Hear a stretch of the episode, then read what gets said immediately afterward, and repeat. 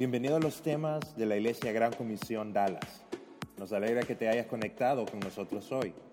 Para más información acerca de nuestra iglesia, visita igcdallas.org. Esperamos que el próximo mensaje sea de mucha ayuda a tu vida. Qué bueno que están, miren qué rico está afuera, buena tormenta. Y pensaba que se iba la luz. Qué bueno. Eh, vamos a orar, hermano, vamos a continuar con la serie. Vamos a hablar de, de eh, buen tema el de hoy. Cómo soportarnos unos con otros. Sí, ok. Vamos a orar. Me acompaña, por favor. Señor, te agradecemos por la lluvia que nos estás regalando, Señor. Eh, gracias por podemos ver tu grandeza, Señor. Podemos ver tu poder. Eh, gracias, Señor, por eh, la oportunidad que nos das de estar aquí reunidos para considerar tu palabra.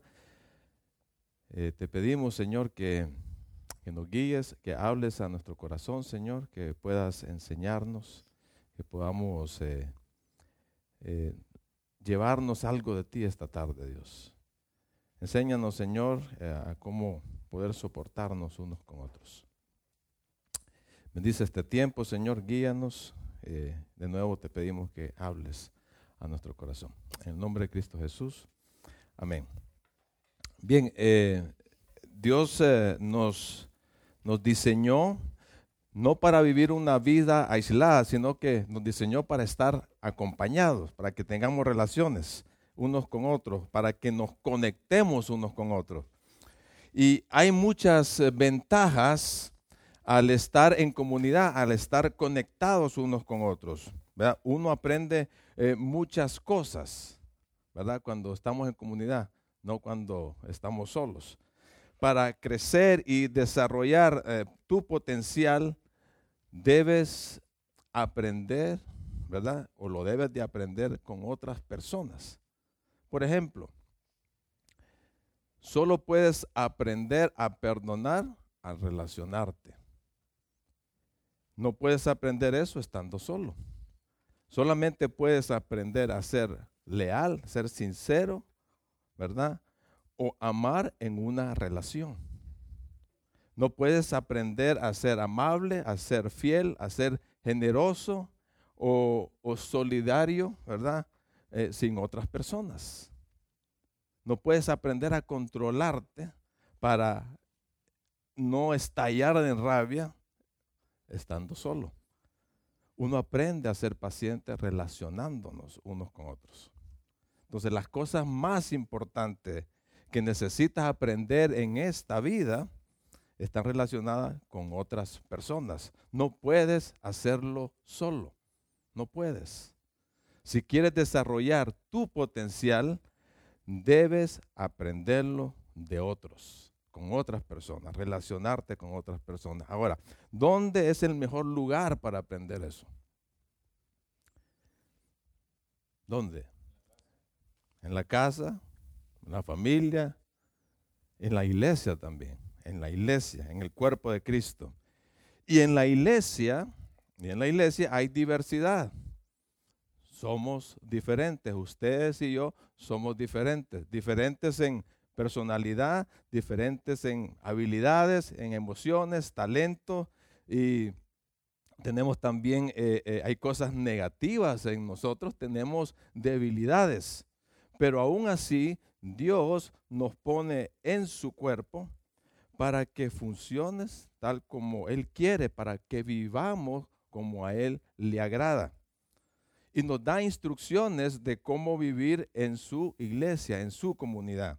Nos da una lista de 59 pasajes que están en el Nuevo Testamento, donde nos dice cómo ustedes y yo debemos de conducirnos, ¿verdad? Qué actitudes tener dentro de su comunidad para que podamos crecer, para que podamos tener relaciones eh, duraderas y estemos unidos, podamos eh, eh, tener, crecer y tener esas relaciones saludables entre nosotros.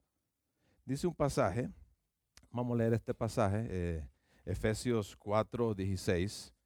Dice, el, dice lo siguiente, Él hace que todo el cuerpo encaje perfectamente.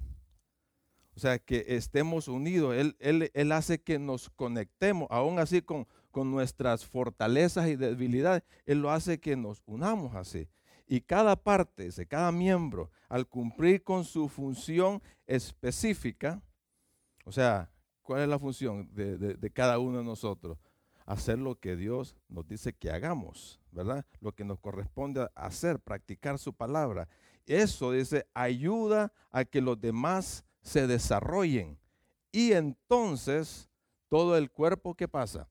Empieza a crecer y está sano y lleno, lleno de amor, ¿verdad? O sea, ahí donde desarrollamos en nuestras vidas, ¿verdad? Es, es relaciones saludables, podamos crecer, propiciar un ambiente en amor.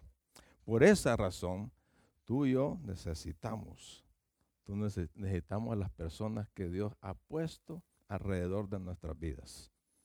Solo mira a tu alrededor. Solo mírate aquí, mira a la persona que está a tu lado. Ellas te necesitan a ti. Y tú necesitas de ellas.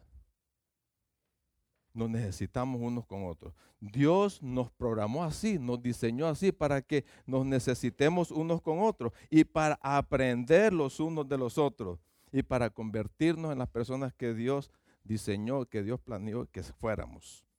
Ahora bien, las decepciones, las decepciones existen en las relaciones porque ninguno de nosotros es, es perfecto, ¿verdad? Hay decepciones entre nosotros. En una relación siempre habrá eh, fricciones, siempre habrá problemas, siempre habrá disgusto, siempre hay conflictos en una relación.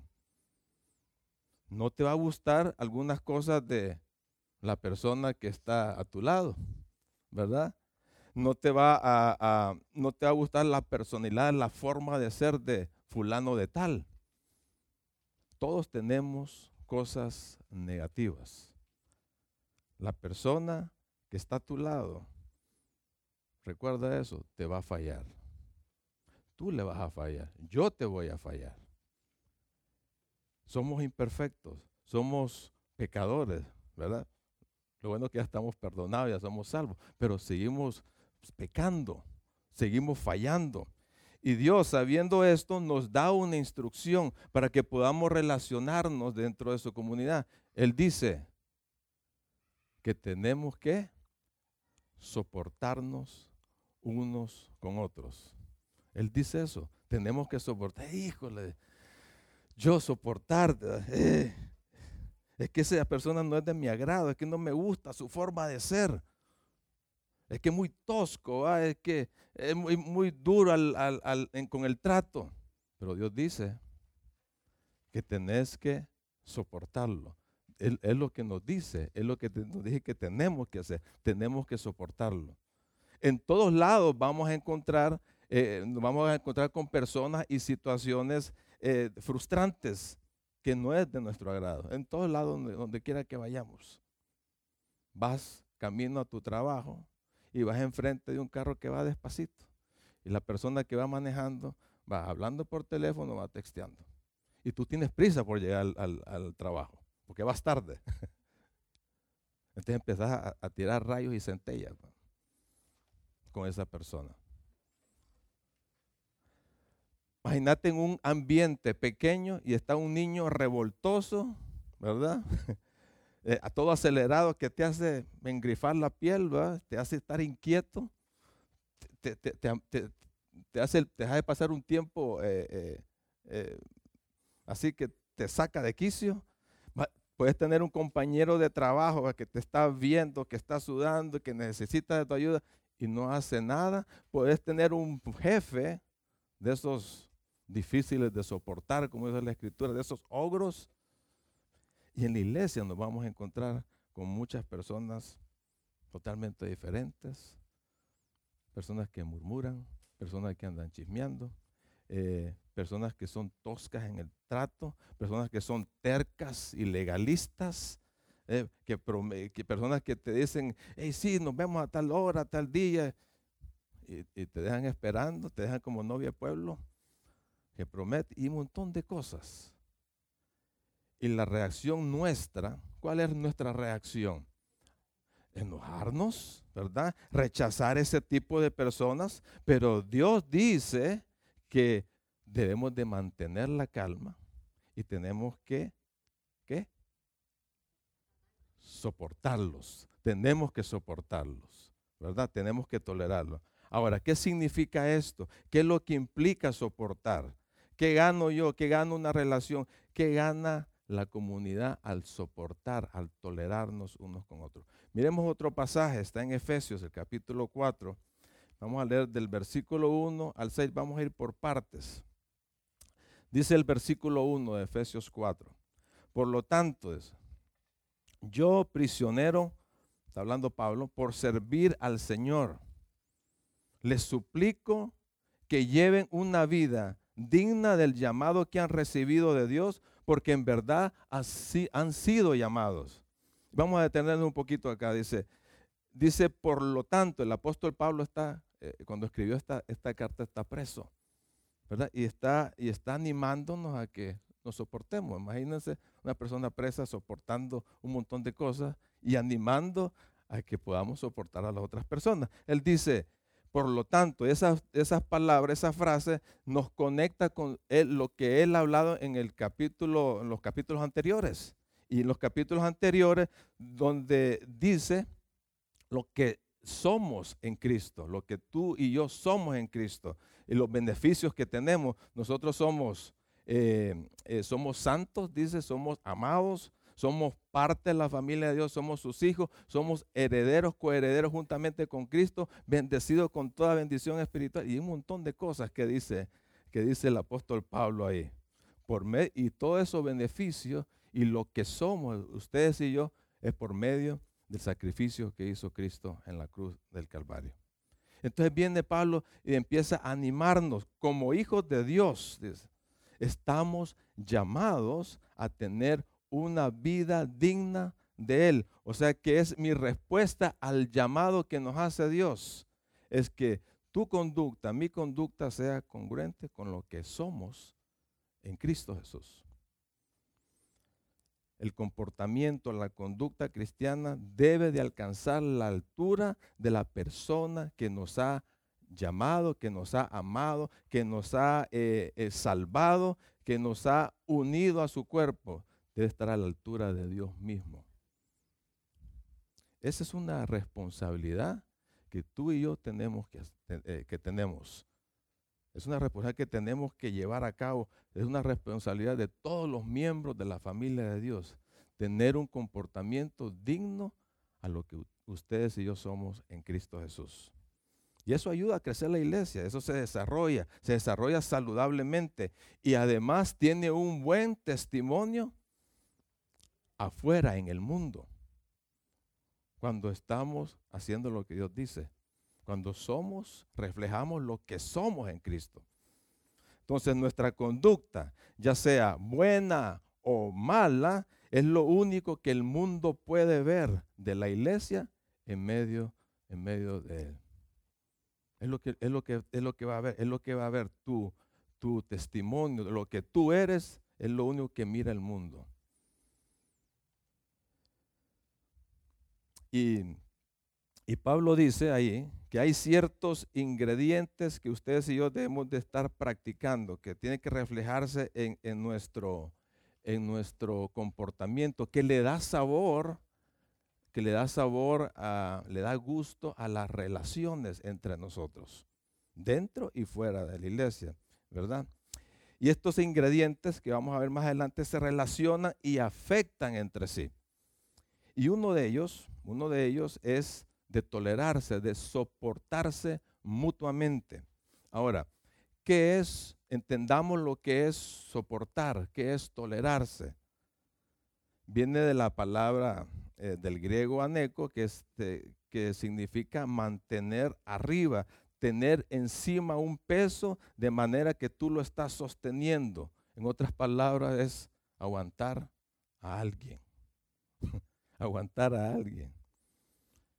Definámoslo entonces, es la capacidad, soportar es la capacidad de aguantar las pruebas en las relaciones humanas, en la iglesia o en cualquier otra comunidad, sin contrariarse o impacientarse. No es ser indiferente, no es eh, soportar no es, eh, no es indiferencia, o, decir, no tener la actitud de no le voy a prestar atención a, a, lo que está haciendo la otra persona o lo que te hizo o la forma de ser, lo voy a ignorar, no me interesa lo que diga o lo que piensa, me vuelvo apático a esa persona, me vuelvo insensible, ¿verdad? Que no me afecta para nada en mi vida. No está hablando de eso. Soportar no es indiferencia. Soportar es comprender y aceptar a los demás. En una relación puedes experimentar la alegría, ¿verdad? Eh, unos con otros, pero a los minutos puedes experimentar la decepción, ¿verdad? Hay altibajos en las relaciones y tenemos que entender, tenemos que entender lo que dije anteriormente, que somos imperfectos, que fallamos, ¿verdad? Que vamos a fallar. No hay relaciones perfectas, que te quede claro eso. No hay relaciones perfectas. Tú me vas a fallar y yo te voy a fallar. Ahora, tenemos que aceptarnos unos con otros. Eso es lo que nos dice la, la escritura. Tenemos que aceptarnos, ¿verdad? Cada uno tiene una personalidad y no siempre es agradable a los demás. No somos moneditas de oro, como dicen el dicho. Tenemos que aceptarnos nuestros defectos. Ahora, surge la pregunta, ¿hay que tolerarlo todo? ¿Hay que tolerarlo todo? Eso es una buena pregunta. ¿Qué dicen ustedes? ¿Lo vamos a tolerar todo? Porque dice, tenemos que aceptarnos. Bueno, Soportar no es aprobar todo, ¿verdad? De todos los demás. La tolerancia tiene un límite. Existen ciertos eh, eh, eh, comportamientos, conductas de las personas que por más que nosotros intentemos comprenderlas y nos esforcemos, chocan con nuestros principios, chocan con, con los principios de Dios. O sea, no nos vamos a hacer de la vista gorda. No vamos a pasar por alto los defectos de unos con otros. No quiere decir que voy a, soportar la indisciplina de, algunos, tampoco que voy a, soportar la eh, insinceridad. Bueno, de tarea que nos quede eso. ¿verdad? Esa, eh, que, nos estén diciendo algo, que te dicen que, que sí, que mañana, que te promete, y, nunca te dicen la verdad. O sea, no tenemos que estar soportando eso. ¿verdad? Y, uno no puede decir, hey, no hay problema, sigue haciéndolo. No tenemos que hacer eso. Hay que tratarlas como Dios dice. Un ejemplo que tenemos es Jesús. Jesús no toleró las conductas obscenas, deshonestas, hipócritas y de todo tipo de maldad. Al contrario, él las, él las condenó abiertamente, él las tuvo que confrontar. Y lo hizo, lo hizo con los, con los fariseos, con los cambistas, lo hizo, eh, eh, él les dijo a, esos religiosos de aquellos tiempos, ustedes son hipócritas, parecen sepulcros blanqueados, tan bonitos por fuera, pero podridos por dentro. Tuvo dolores de cabeza con Pedro. Pedro era tremendo. Y, ahí estuvo corrigiéndolo, tuvo que confrontar. Con María Magdalena, ¿se acuerdan? Que la levantó. Pero no la pedrió, sino que la levantó y le dice, no peques más. Y ahí hay muchos ejemplos. Entonces, tenemos situaciones así y en vez de enojarnos, de estar indignados por las conductas de otras personas y hacerle la cruz, como los vampiros, de echarle tierra, como se dice, conste, no se puede actuar así dentro de la iglesia. No se puede actuar, no se puede actuar así. Hay que entrar en acción. Tenemos que ayudar a esa persona. La Biblia dice que tenemos que exhortar, tenemos que animar, tenemos que corregir, tenemos que amonestarnos unos con otros. Y eso lo vimos el primer tema de la serie. Tenemos que cuidarnos unos con otros. Miren lo que dice Gálatas 6.1. Amados hermanos, si otro creyente está dominado, o sea, está habituado por conductas pecaminosas, ¿verdad? Ustedes que son espirituales, ¿qué tenemos que hacer? Deberían ayudarlo a volver al camino recto. ¿Cómo lo hacemos? Con ternura y humildad. Y también, ojo, hay una advertencia. Tengan cuidado de no caer ustedes en la misma situación. Hay que ayudarnos. Hay que ayudarnos, hay que corregir, hay que advertir. Si miras en mí algo, si vos miras algo en mí, tenés la responsabilidad de advertirme, de animar, de corregirme, de amonestarme. Lo mismo tengo que hacer yo con ustedes. Esa es la química, es la dinámica dentro de la iglesia. ¿Verdad? Para que, esa, para que nuestras relaciones crezcan y sean saludables y fuertes. Es lo que Dios quiere en su familia. Es la forma que debemos de conducirnos y reflejar lo que somos ustedes y yo en Cristo Jesús. Te pregunto, ¿qué harías si un miembro de tu familia, de tu familia carnal, anda desordenadamente en su vida? ¿Qué es lo que harías? A ver. ¿Se quedarían callados?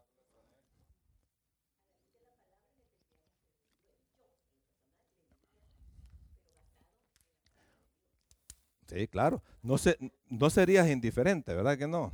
No, claro que no, ¿verdad? Entenderías, si em, em, a comprender, tendrías claro en tu mente que esa persona, ese miembro de tu familia, falla. ¿Sí? Así como uno falla. Y, lo, y también tenés que aceptarlo tal como es, ¿verdad? Y eso de aceptarlo no quiere decir que lo vas a probar todo. ¿verdad? Que lo vas a probar, lo vas a estar consintiendo en todo. Tenés que confrontarlo, tenés que venir a hablar con, él, ¿verdad? Y empezar a qué? Ayudarlo, ayudarlo. Otros ingredientes que son parte de la receta que para tener una, eh, una relación saludable, la cual es básico en nuestro comportamiento y que se complementa con la, con la actitud de soportar, son las siguientes que están en el versículo 2 de Efesios 4. Eh, leamos ese versículo. Dice, sean siempre humildes y amables, sean pacientes unos con otros, ¿verdad? Y tolérense las faltas por amor. Dice que otro ingrediente, parte de la receta, humildad. Tenemos que ser humildes.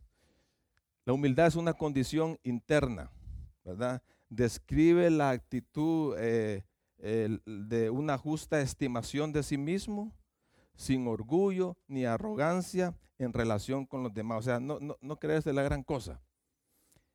Estima a los demás de igual valor, ¿verdad? Y derecho ante, delante de Dios, ¿verdad? No echa menos a nadie.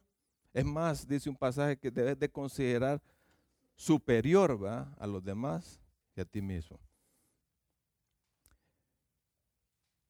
Dice Filipenses 2.3, no hagan nada por contienda o por vanagloria, al contrario, háganlo con humildad y considerando cada uno a los demás, dice, como superiores a sí mismo. El orgullo, el orgullo destruye relaciones. El orgullo destruye relaciones. Y hay muchas maneras, eh, eh, podemos mostrar orgullo de diferentes maneras. ¿verdad? Como, eh, como la crítica, en primer lugar. ¿Verdad? Andamos señalando los defectos de las personas. Andamos criticando, andamos diciendo, andamos criticando de, los defectos de las demás personas. También la competencia, porque yo me, creerse mejor que la otra persona. La obstinación, terco, ¿va? que quiere que los demás sean como, como él, como él, como yo digo, como él quiere, ¿va? Y por eso no acepta a los demás. También el orgullo eh, se, manifiesta con una superficialidad, ¿verdad? Estar, mirar todos ahí de por encimita, mirando de menos. Y hay muchas cosas. El orgullo contribuye a ser intolerantes en la comunidad, en una comunidad. Pero Jesús es nuestro mejor ejemplo de humildad. El Señor se caracterizó en su vida por ser humilde hay un pasaje en Mateo 11, 29 que dice, que él mismo dijo, lleven mi yugo sobre vosotros, dice, y aprendan de mí, aprendan de mí, que soy manso y humilde de corazón. Tenemos que aprender del Señor, a ser manso y humilde. Nadie ha hecho nada más humilde que lo que Jesús hizo hace dos mil años atrás. Se despojó de su gloria, bajó del cielo a la tierra para convertirse un hombre como ustedes y yo, vino a vivir, a servirnos a nosotros y lo principal, a dar su vida por cada uno de nosotros, limpiando nuestros pecados, ¿verdad? Ahí en la cruz y resucitando al tercer día. Entonces, tenemos que relacionarnos con Él. Y cuando nos relacionamos, aprendemos tenemos que aprender de Él, ¿verdad? Para volvernos más humildes cada día. Y así esa humildad nos va a ayudar a relacionarnos. La humildad construye relaciones. La humildad construye relaciones. En primera de Pedro 3.8 dice, por último, todos deben ser de un mismo parecer. Tengan compasión unos de otros, así como Jesús tuvo compasión con cada uno de nosotros. Así tenemos que hacerlo unos con otros. Ámense como hermanos y hermanas. Es el amor fraternal. Sean de buen corazón. Y miren lo que dice la última frase. Mantengan, mantengan una actitud humilde. Es de todos los días. Es de todos los días. Tener un corazón humilde en lugar de tener orgullo te lleva a actuar con mansedumbre hacia otros. Y esa es la, esa es la otra, el otro ingrediente, el mansedumbre, que lo vimos ahí en, en otra versión que se traduce como amabilidad. Tenemos que aprender a ser amables, amables. Filipenses 4, 5, que vuestra gentileza sea conocida por todos los hombres. Ahora, la mansedumbre o la amabilidad es, dulzura de espíritu. Tiene que ver con como lo que uno trata a otras personas, con gentileza. Es una manifestación externa. Yo soy humilde, en primer lugar, considero a las demás personas como superiores a mí mismo, entonces vengo y las trato con amabilidad, ¿verdad? En vez de explotar, En vez de reaccionar abruptamente ante las cosas desagradables que tiene esa persona, que no me gusta, no me gusta su comportamiento, no me gusta su forma de ser, inclusive me ha dañado a mí, pero yo tengo que tratarlo con amabilidad. Qué duro, ¿verdad? Pero así es. Así, así fue el Señor. Una forma de hacerlo, ¿verdad? Es dejar de, eh, de condenar, de estar condenando a la persona, de menospreciarlo, de etiquetarlo, de estarlo insultando, de ser arrogante y sarcástico. Tenemos que ser amables. Es venir de la persona, ponerse enfrente y, mostrarle, y mostrar una actitud afable, una actitud afectuosa, dulce en el trato, en la conversación. Puede que esté molesto, ¿verdad? Puede que, que, estoy casi por reventar, pero me tengo que controlar, me domino, soy manso, tranquilo de carácter y muestro esa actitud afectuosa con otra persona. Jesús lo hizo. Hay muchos ejemplos donde Jesús lo hizo. Lo trataron mal a Jesús y no reaccionó enojado, sino que perdónalos, no saben lo que hacen. Moisés también es una persona mansa, soportó un montón de gente, un montón de tiempo, ¿verdad? Y, no reaccionó eh, negativamente. Dice un pasaje, Tito 3.2, que no difamen a nadie ni sean pendencieros, o sea, peliones, sino amables, que muestren toda mansedumbre para con todos los hombres, es para con todos los hombres. Así que la amabilidad es fundamental para relacionarnos, ¿verdad? Para, eh, para que tengamos relaciones positivas y satisfactorias. El otro ingrediente, el otro ingrediente de la receta de, para, para tener eh, relaciones saludables dentro de la comunidad es la paciencia. Dice ahí, paciencia. Y mire que este término mucho lo relacionamos cuando estamos en, en, dificultades, las dificultades, las pruebas de la vida. Pero aquí en esta ocasión se define como la capacidad de aguantar hasta lo último, de ser resistente, pero se relaciona con las personas. Se relaciona con las personas. Se refrena ante la provocación, ante las personas que son hostiles hay que tener paciencia y hay que aprender a tener paciencia con las demás personas. Hay situaciones que los desacuerdos, las conductas desagradables, las, las discusiones, las ofensas, las palabras que se dicen se van elevando, se van elevando hasta que parece una olla de presión. Y a, pesar de, estar indignado con aquella ira, con aquella cólera que uno parece que va a estallar, dice, hay que mantener la compostura y aguantar. Difícil, ¿verdad? Difícil. Eso es lo que dice Dios. Es suma paciencia. Esa suma paciencia nos lleva a que a soportar, a soportar a los demás a sus debilidades, sus ofensas, sus abusos, etcétera, etcétera. Esa paciencia nos lleva a soportarnos unos con otros. Colosenses 3:13.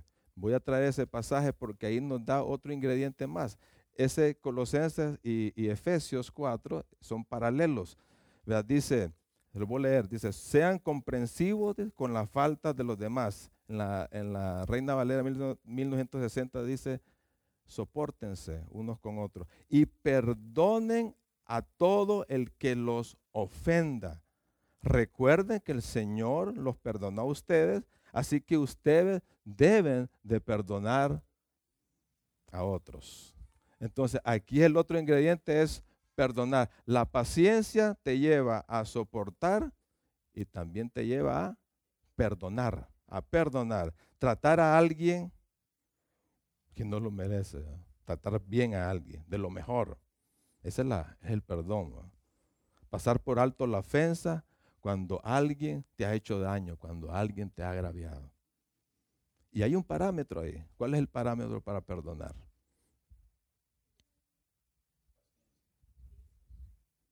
¿Cuál es el parámetro para que tenemos usted y yo para perdonar? Como Cristo nos perdonó. Así debemos de perdonar nosotros, de la misma manera.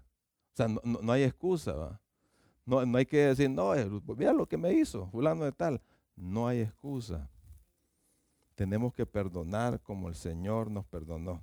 De la misma forma. De la misma forma. ¿Verdad? acuérdense, solo acuérdense del, del sacrificio en la cruz. ¿Qué es lo que hizo Jesús ahí?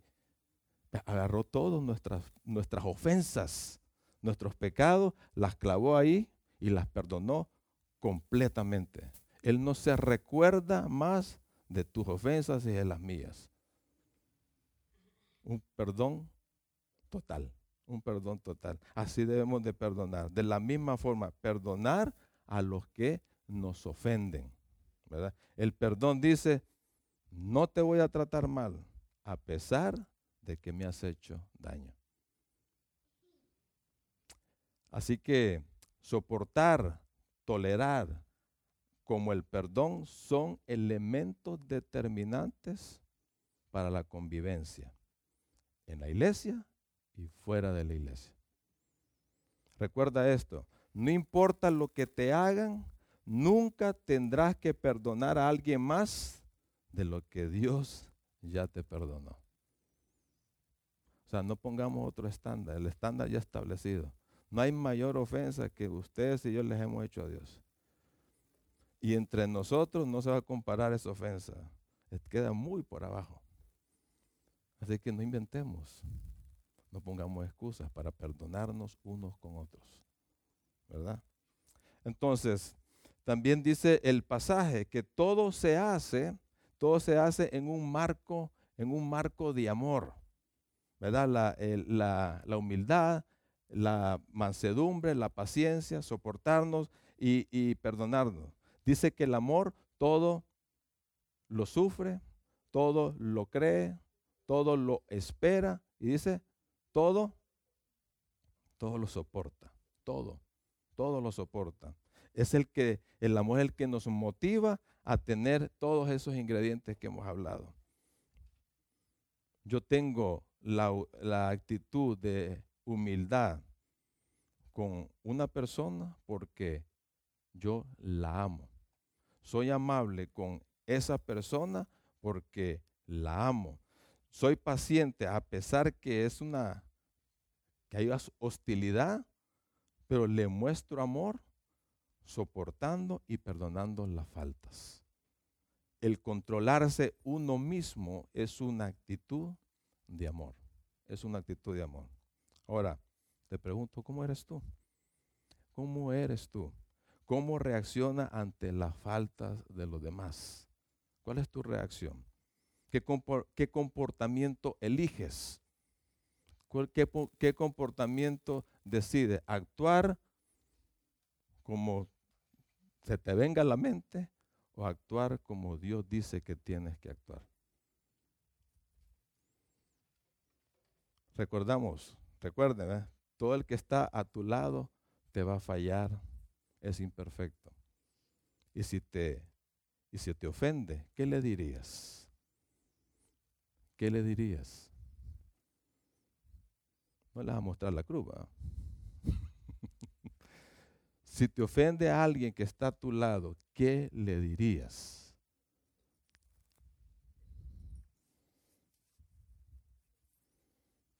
Me molestó esto, me molesta tu personalidad, tu forma de hablar, lo que sea, pero como yo te amo, como yo te amo, te voy a soportar y te voy a perdonar.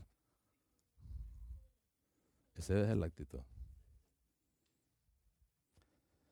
Dice que el amor cubre multitud de pecados. El amor, ¿verdad?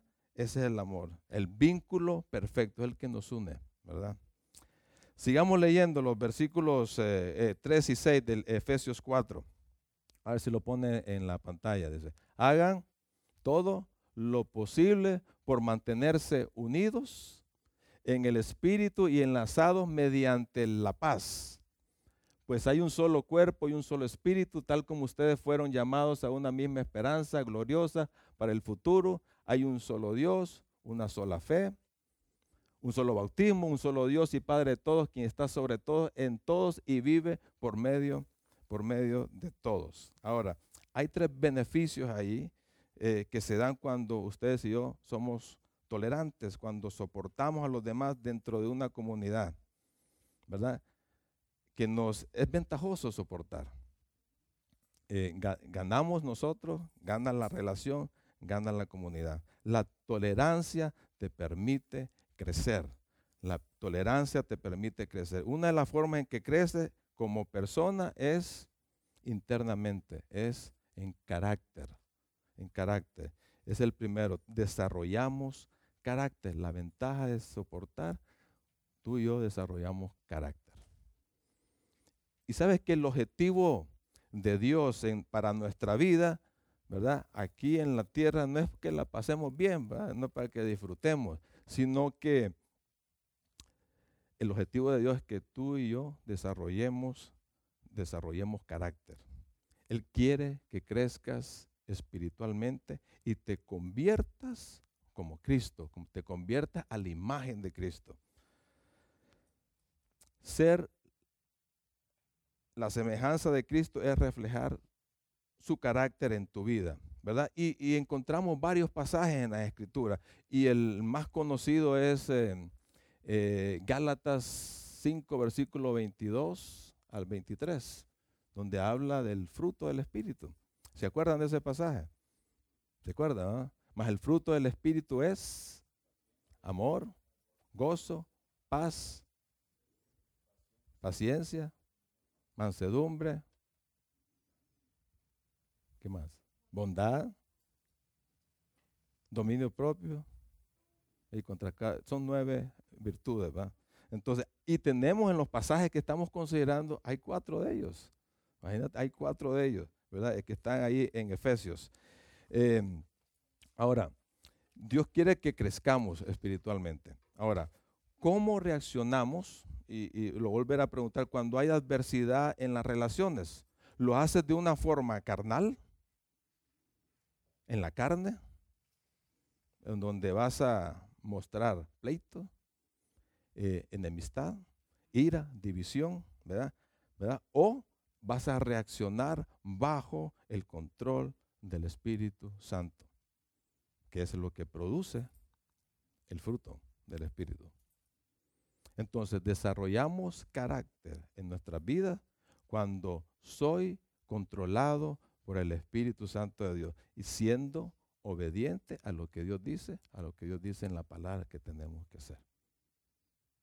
Soy tolerante cuando soy controlado por el Espíritu. Tenemos que aprender a depender del Espíritu Santo. Tenemos que ceder nuestras vidas al Espíritu Santo, ¿verdad? Y número dos, número dos, otra ventaja, mantener la unidad. Esa es la otra ventaja de la tolerancia. Dice, hagan todo lo posible por mantenerse unidos en el Espíritu. La unidad es una relación. Nuestra relación es con quién? Con Cristo, ¿verdad? Con Cristo. Ya hay unidad, ya hay unidad y es por medio del Espíritu. Ahora, nos compete a cada uno de nosotros ¿verdad? Todos en conjunto a preservar esa unidad. Y esa unidad depende del aporte que tú hagas dentro del cuerpo de Cristo. Depende del comportamiento apropiado de cada uno ante las situaciones eh, difíciles, ante, los defectos y las, las pruebas de, eh, de las relaciones. Depende de ese comportamiento tuyo. Ahora, ¿cómo mantenemos? ¿Cómo debería ser tu comportamiento ante las eh, dificultades en las relaciones? Cuando nuestro comportamiento debe ser, tenemos que enfrentar los conflictos personales, tenemos que enfrentarlos, no tenemos que ignorarlos, no tenemos que, ah, pasar por alto, no tenemos que rechazar cualquier cosa que cause división, ¿verdad? En la relación con otras personas. O sea, no ser orgulloso. Tenemos que aprender a controlarnos también, ¿verdad? No andar, no ser explosivos. Tenemos que liberarnos de prejuicios con las otras personas. Tenemos que, que aceptar y respetar la diversidad dentro de la comunidad. Eso nos va a ayudar a mantener la, unidad. Y menciona ahí siete elementos, ¿verdad? Que, que conforman la unidad. Dice que hay un solo cuerpo. Hay un solo cuerpo, se refiere a la iglesia, todos los que hemos confiado en Cristo como nuestro Salvador, ¿verdad? Esa es la iglesia y que va a ser llevada cuando Cristo venga en su segunda venida dice que hay un solo espíritu, el espíritu es el que nos conecta unos con otros dentro del cuerpo, una misma esperanza, ¿cuál es la esperanza que tenemos? Estar con Él, esa es la esperanza que tenemos, ¿verdad? Eh, tenemos un solo Señor, el Rey de Reyes y Señor de Señores, el Señor Jesús, una sola fe, ¿a qué se refiere eso? ¿Verdad? Se refiere a la doctrina que tenemos, a la enseñanza ¿verdad? Eh, un solo bautismo, ¿verdad? El, cuando creemos en Cristo, el Espíritu Santo nos bautiza dentro del cuerpo de Cristo y tenemos un Dios y Padre de todos, ¿verdad? Nosotros los creyentes somos los únicos que le podemos llamar Padre, ¿verdad? A, a Dios. Esos son los elementos de la unidad. Ahora, el último, la última ventaja, procura la. La ventaja de soportar, procura la paz. La tolerancia permite estar en paz unos con otros. Primera de Pedro 3:11 dice, busca la paz y síguela. Hebreos 12:14 dice, procura la paz. Tenés que procurar la paz. Si tienes conflictos, si tenés conflictos con otras personas, ¿qué tenés que hacer? tenés que arreglarlos.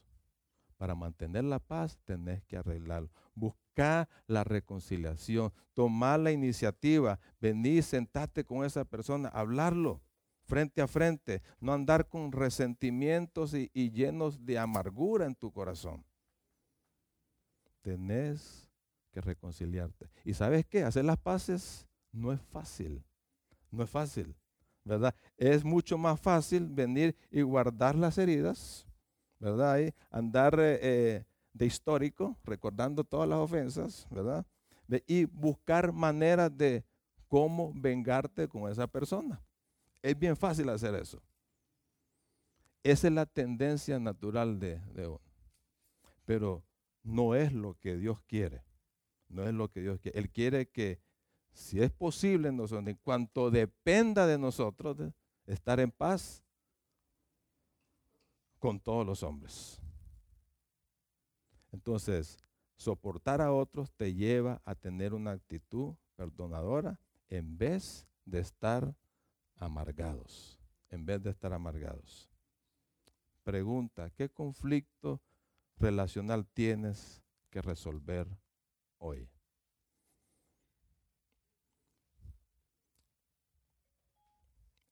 Bueno, ese es el gran reto que tenemos. Y al relacionarnos, aprendemos a soportarnos. Hay un par de consejos para terminar, para poder soportarnos unos con otros. No busques la perfección en otras personas. Hay errores, hay limitaciones, hay fallas, pero hay que respetar, hay que aceptarlos, hay que tener paciencia. Y si son, son hábitos, hay que confrontarlos, ¿verdad? Número dos, no impongas tu postura, no la impongas, ¿verdad? Eh, muchas veces deseamos que las otras personas sean como uno quiere y la imponemos. Y a veces cuando se salen de su tangente, cuando no se conducen o, o hacen lo que uno quiere, entonces ahí viene el problema. No lo impongas. ¿verdad? Nuestros derechos no están por encima de los demás. Aprende a escuchar. Tenés que aprender a escuchar. Respeta los turnos, ¿va? No interrumpas eh, cuando la otra persona está hablando. Trata de comprender lo que te está diciendo. Y por último, aprende a controlarte.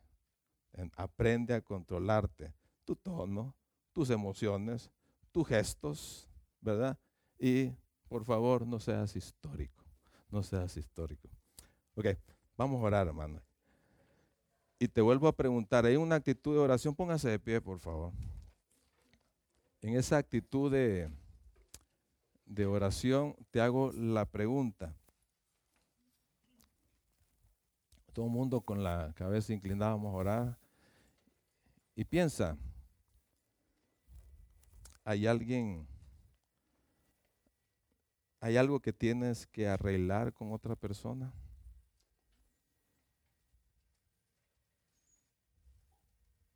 ¿Por qué no le pides al Señor que te ayude? Que te dé la fuerza, que te dé el deseo de, ir donde esa persona y, sentarse y arreglar el problema, el conflicto.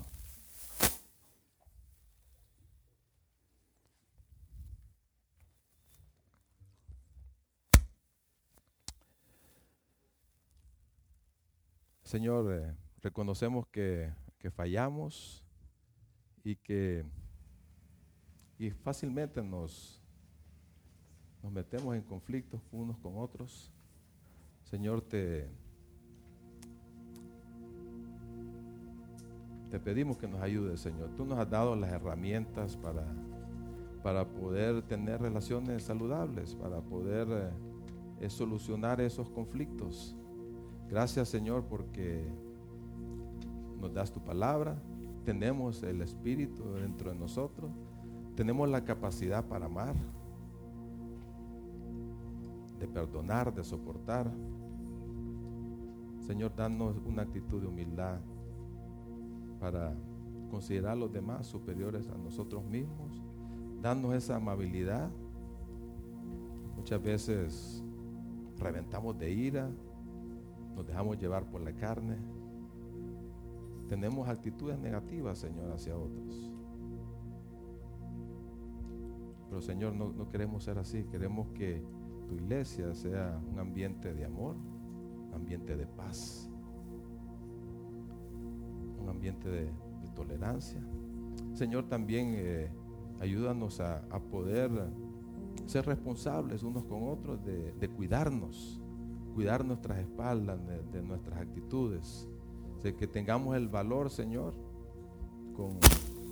de poder venir y advertir, de